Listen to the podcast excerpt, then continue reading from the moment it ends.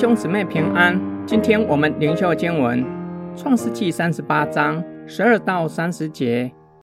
过了许久，犹大的妻子苏雅的女儿死了，犹大得了安慰，就和他朋友亚杜兰人希拉上亭拿去，到他剪羊毛的人那里。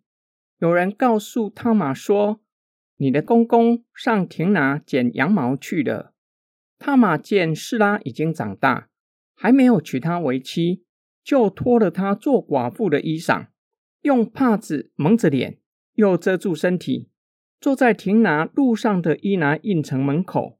犹大看见她，以为是妓女，因为她蒙着脸，犹大就转到她那里去，说：“来吧，让我与你同寝。”他原不知道是他的儿父。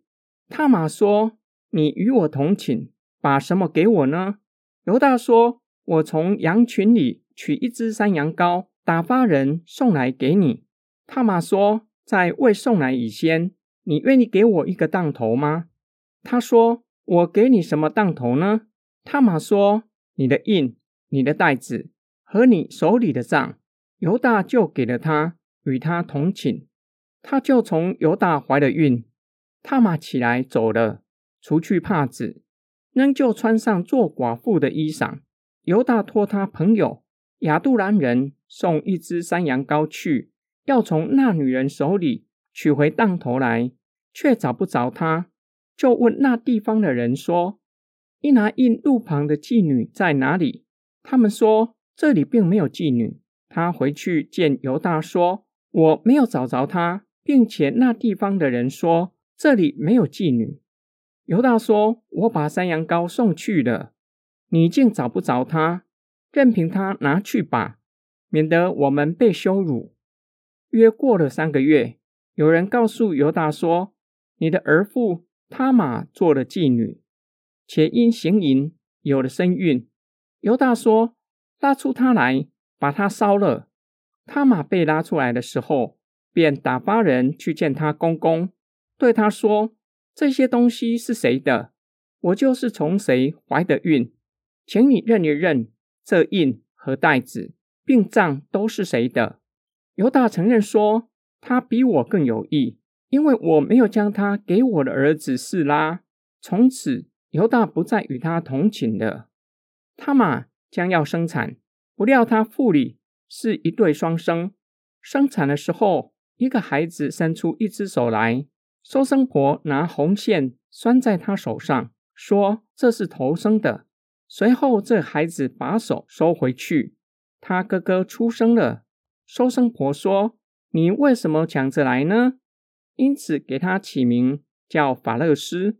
后来，他兄弟那手上有红线的也生出来，就给他起名叫谢拉。犹大的妻子过世，他得了安慰。指服上的日子结束，就和朋友上亭拿，到他朋友剪羊毛的地方。在古晋东文化，这是欢乐的季节，人们时常聚在一起寻欢作乐。有可能因为这个缘故，犹大就在路上任意找一名妓女与他同寝。犹大不知道与他同寝的是他的媳妇他玛。他玛为什么在婆婆过世？手上结束后，打扮成妓女与公公犹大同寝，因为这个时候公公犹大符合近亲未死去的亲人留后的条件。因为犹大不愿意把老三给他嘛。从血缘亲疏来看，犹大是第二顺位，有责任为两个儿子留后。他玛怀孕的事被传出去，犹大果然上门讨公道。他玛拿出犹大给他的当头。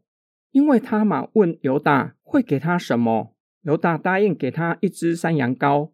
他玛告诉犹大，在羊羔还没有送来之前，必须先给他当头作为抵押品，等羊羔送来再还给他。但是犹大托人送去羊羔，却找不着与他同寝的女子。此时他玛拿出犹大给的当头，犹大当下羞愧到无地自容。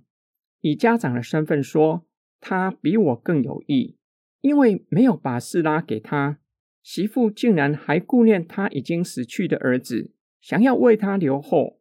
犹大所说的义，不是道德上的义，而是从为近亲立后来看，他玛是义的，犹大就显得不义，无情且无义，没有尽到应尽的责任。今天经文的默想跟祷告，他玛和犹大成为强烈的对比。他玛是迦南外邦女子，犹大是以色列男人。他玛对丈夫和犹大家有情有义，情愿为丈夫尽妻子的责任，想要为死去的丈夫立后。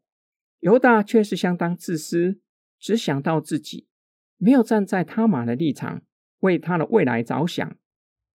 塔玛一心想要为丈夫立后，只能等候机会成熟。然而，她必须为此付上代价，甚至可能被犹大在公开场合用石头打死，或是被逐出以色列群体。这样，她就不能够达到为丈夫立后的心愿。塔玛使用智慧，趁犹大参加剪羊毛庆典期间寻欢作乐。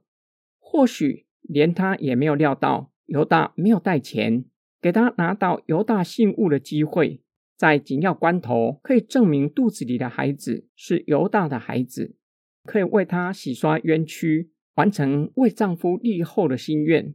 他玛更是无法想象，生下来的孩子竟然是大卫王的先祖。我们从他玛学习怎样的功课？至少有一件事是我们可以默想的。神在我们身上有美好的计划，我们愿意耐心等候神的时间吗？